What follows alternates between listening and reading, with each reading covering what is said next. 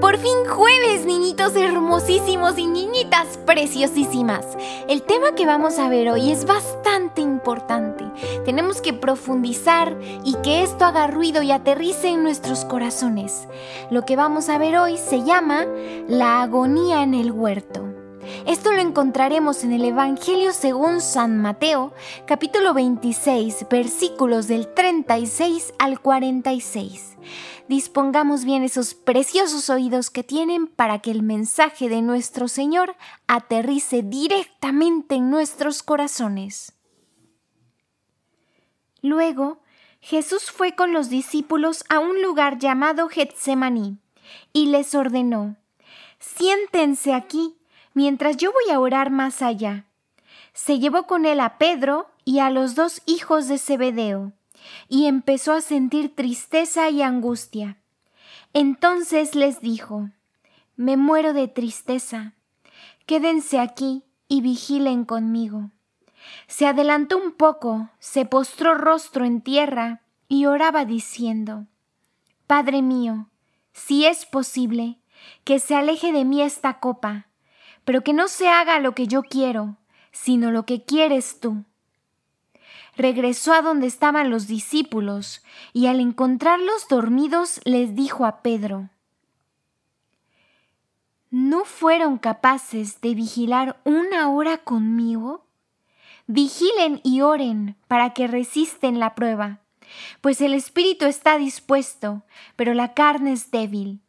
Se alejó por segunda vez y oró, diciendo, Padre mío, si no es posible, que esta copa pase sin que la beba, que se haga tu voluntad. Volvió y una vez más los encontró dormidos, porque sus ojos se cerraban de sueño. Los dejó y alejándose de nuevo, oró por tercera vez con las mismas palabras. Luego regresó a donde estaban los discípulos y les dijo, ¿Duermen y descansan? Se acerca la hora en que el Hijo del Hombre va a ser entregado en manos de los pecadores. Levántense, vamos, ya se acerca el que me entrega. Palabra del Señor. Gloria a ti, Señor Jesús. Niñitos, tomemos entre nuestras manitas o observemos esta imagen de las manitas de Jesús, bien juntas en oración, en donde se encontraba, en el jardín. Y nos recuerda que nuestras oraciones pueden consolar el corazón sufriente de Jesús, como lo oyen bien. También aquellas palabras que dirigimos al cielo sirven para consolar, para abrazar, para vendar su santo y hermoso corazón. La agonía en el huerto es un poderosísimo recordatorio de la humanidad de Jesús. Jesús llora e incluso le ruega al Padre, a Dios, que lo libere de los horrores del día que está por venir. Él sabe que lo que se le pide que se haga y responde como un humano normal que sabe que va a sufrir. Entonces nuestro mejor amigo sintió todos estos dolores, no solo emocionales, niñitos, también los físicos. Sin embargo, y a pesar de todo esto, al final, Él nos muestra con actos, no solo con palabras, lo importante que es la obediencia a Dios y la obediencia al extremo, porque lo que se le había pedido no era nada fácil.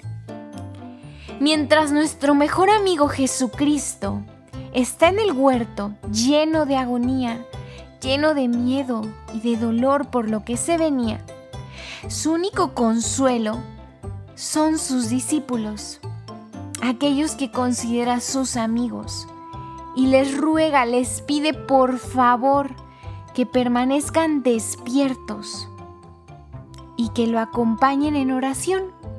Es todo lo que Él les había pedido.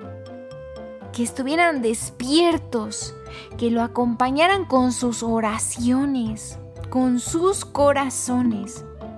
Se pone muy triste Jesús cuando regresa una y otra vez, porque no fue una sola vez como acabamos de leer, niñitos.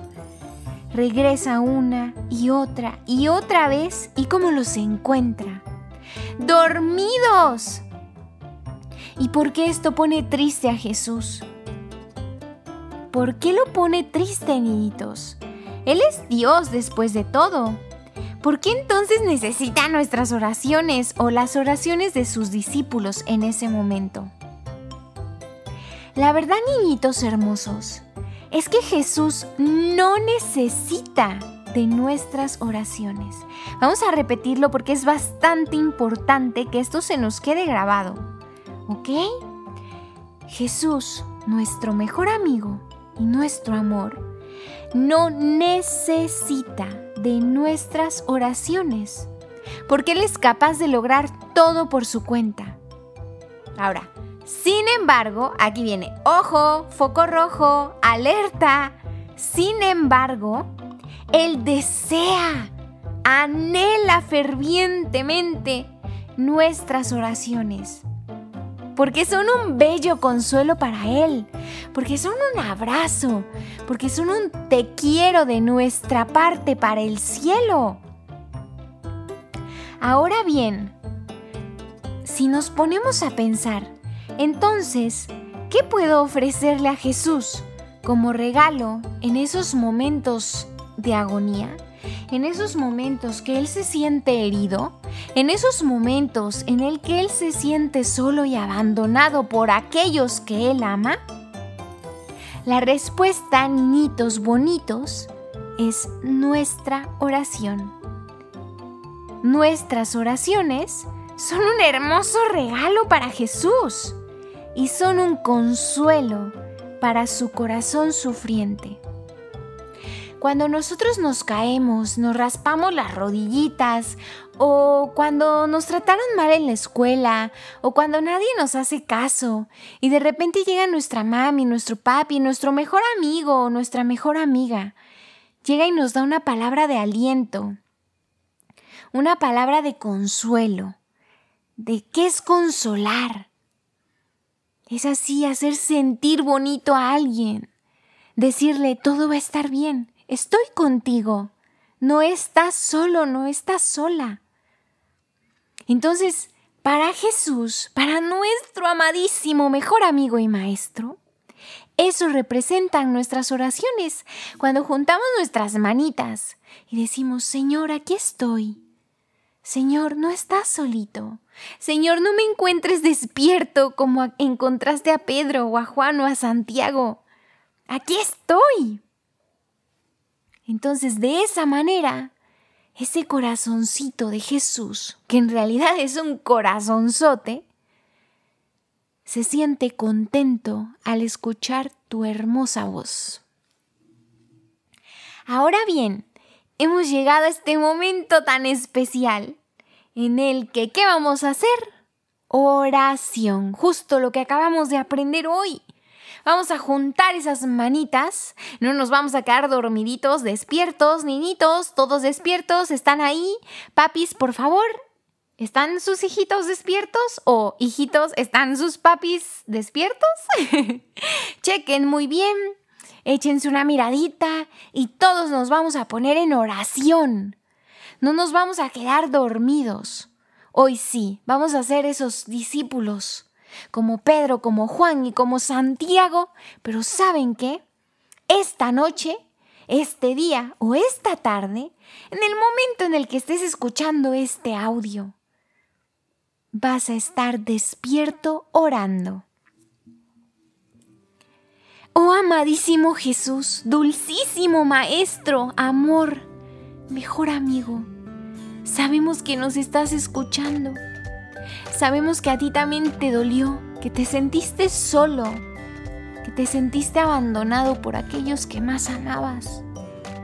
Enséñanos por favor, enséñanos por favor cuánto valoras y anhelas y deseas que yo ore, que yo te acompañe. Ayúdame por favor a permanecer despierto. Ayúdame por favor a no quedarme dormido mientras tú sufres. Ayúdame a estar despierto para correr a ayudarte, para poder abrazarte, porque tú te mereces mis oraciones. Te las mereces, no las necesitas. Las mereces porque tú, amado amor, lo mereces todo.